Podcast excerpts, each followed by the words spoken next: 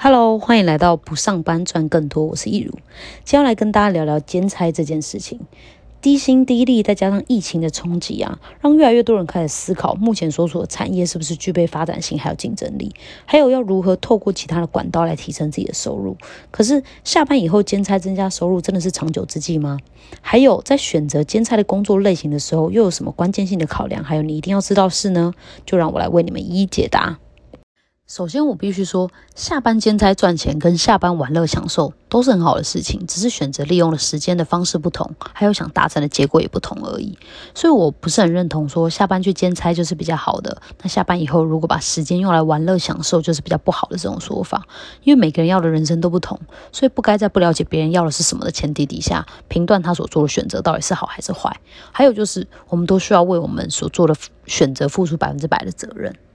现在因为网络发达，赚钱的方式比以前多了非常非常多，就连兼差的种类也是五花八门，不再局限像我们以前想象中的那种只能在超商打超商打工，或者是帮别人包装洗发精润手露的这种家庭代工而已。所以呢，等一下所说的下班后兼差，指的是做任何可以让你获得额外收入的事情，包含了兼差打工跟兼职创业。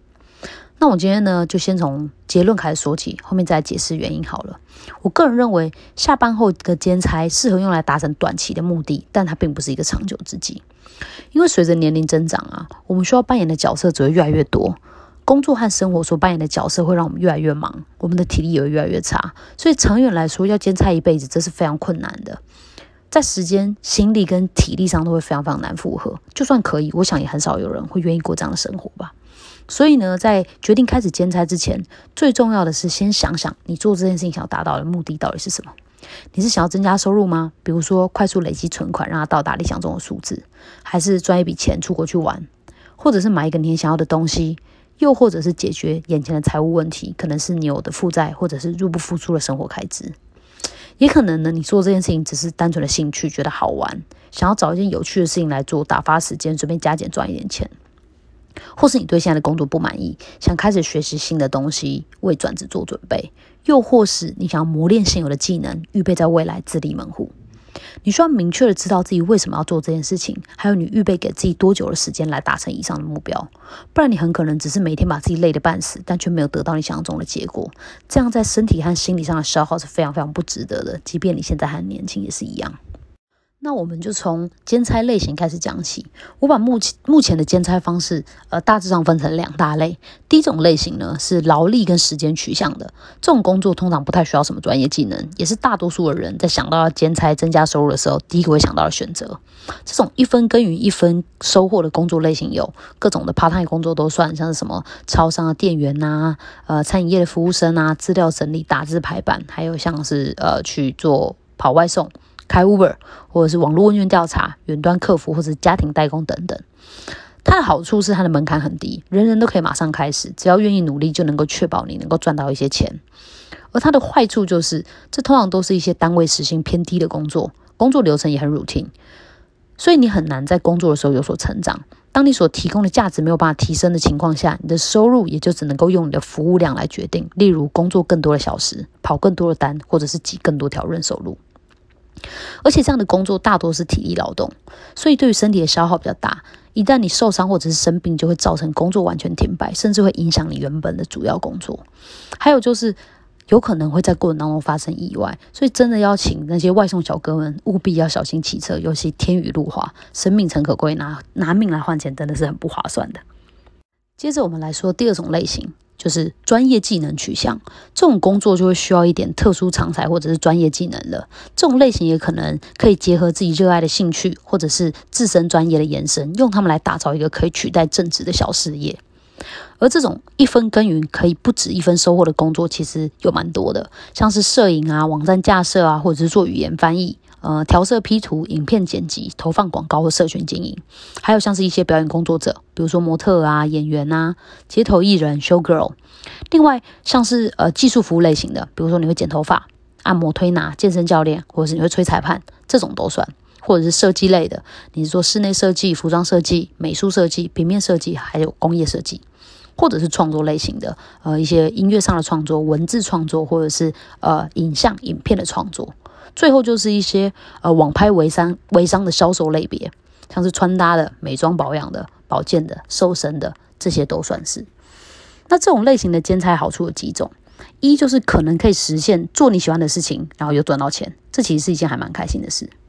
第二个就是呢，这样的工作多半会让你成长，而且也需要你不断的成长才能够长保竞争力。再加上如果你有热情，会让你比较愿意持续学习去精进你自己。第三个就是学习或者是精进一门专业，能够让你的单位时薪提高。当你越来越厉害之后呢，可能可以用比上班少很多的时间，就赚到跟上班一样，甚至超过上班的收入。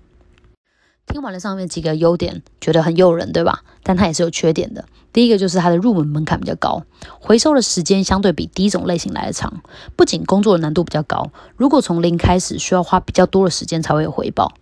就算你是本来就具有这样专业，初期案源不稳定的时候，收入也不是很多。除了专业能力以外，还会有很多不确定因素会影响你的收入。例如像像是你的 case 来源，除非你很懂行销，有很好的人脉，或者是有其他的开发管道，让你的案源很稳定，不然你在接案软体上其实是非常非常竞争的。要么你非常出众，技压群雄，否则你很可能也只是雇主代价而雇的商品而已。而且这些没供需没合的平台，其实也是会收取费用的。那第二个缺点呢，就是它的竞争很激烈。虽然说有有专业来当做进入的壁垒，但可不要忘记，不只有你有这个专业，有很多人甚至比你更专精，或是做得更好。所以除了要不断精进跟优化自己的能力以外，还需要思考你的商品或者是服务怎么样能够做出个人品牌或是差异化，才能够确保自己在这个领域能够站稳脚步。那听到这里呢，相信聪明如你们就不难发现。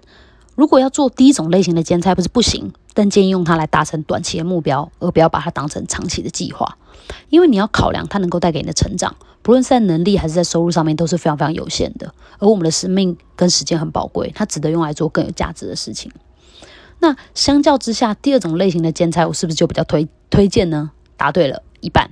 因为它虽然可以让我们在能力和收入上都有所成长，但它还是有一些发展性上的限制，例如。大多数第二类型的工作，它都很难达到规模化。简单来说，就是你每多服务一个顾客的额外成本是下降的，而不是上升或者是不变的。在这样的情况下，你的生意就会享有规模经济。那什么是每多服务一个顾客，额外成本是不变的呢？举例来说，假如你是一个接 case 的室内设计师，当你变厉害以后，你的单位时薪可能会变高，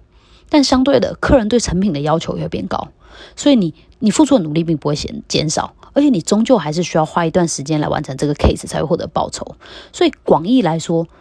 这还是一种用时间跟劳力换钱的概念，它并没有帮你倍增时间或者是生产力，只是帮你多赚了一点钱而已。因为它终究还是一种主动式收入，主动收入是指需要持续付出劳动才能够得到的固定收入。它最大的特点就是必须花费时间和精力去获得。那跟主动收入相对的就是被动收入。被动式收入最大的特点就是是用资产来赚钱的。那什么是资产呢？以前常听到的都是 OPT 别人的时间，OPM 别人的钱。所以以前能够拥有被动收入的都是一些大企业主或者像巴菲特这样的投资人。但生在现在这个时代的我们，真的非常非常幸福，因为网络的发达、社群的崛起，现在多了一种资产，叫做数位资产。数位资产呢，就是依据你的专业，创造出市场上的潜在客户会需要的内容。这个内容可能是一个影片，也可能是实体的商品，甚至可以是软体服务。当你做出了这个以后，数位资产就可以不受时间跟空间限制的持续提供服务，或是被重复购买。举例来说，一个很有才华、很会调色的艺术家，把自己调好的滤镜变成商品出售。他只花了一次时间做，但是当他卖给越多人的时候，他的边际成本就越低。所以他只是需要思考如何透过行销来让他生意扩大，就是他如何卖出更多。再举个例子，就是呃，一个懂投资而且有透过投资赚钱的人，他把他所会的知识变成线上课程销售给想要学投资的人。毕竟投资一定有风险，基金投资有赚有赔。但销售课程在交易的当下就获利了，是一个稳赚不赔的生意，只是赚多赚少的问题。难怪很多人都会想要用销售课程的方式来赚钱。毕竟投资是一门博大精深的学问，如果没有很强的资本实力啊，专业投资的知识，还要承担市场风险的能力跟心态的话，真的很难保证能够持续获利的。我自己是不是很懂投资啊？但我相信每一个人选择的赚钱方式，一定都符合他个人的核心价值观。只要没有违法，就没有什么好坏跟对错之分。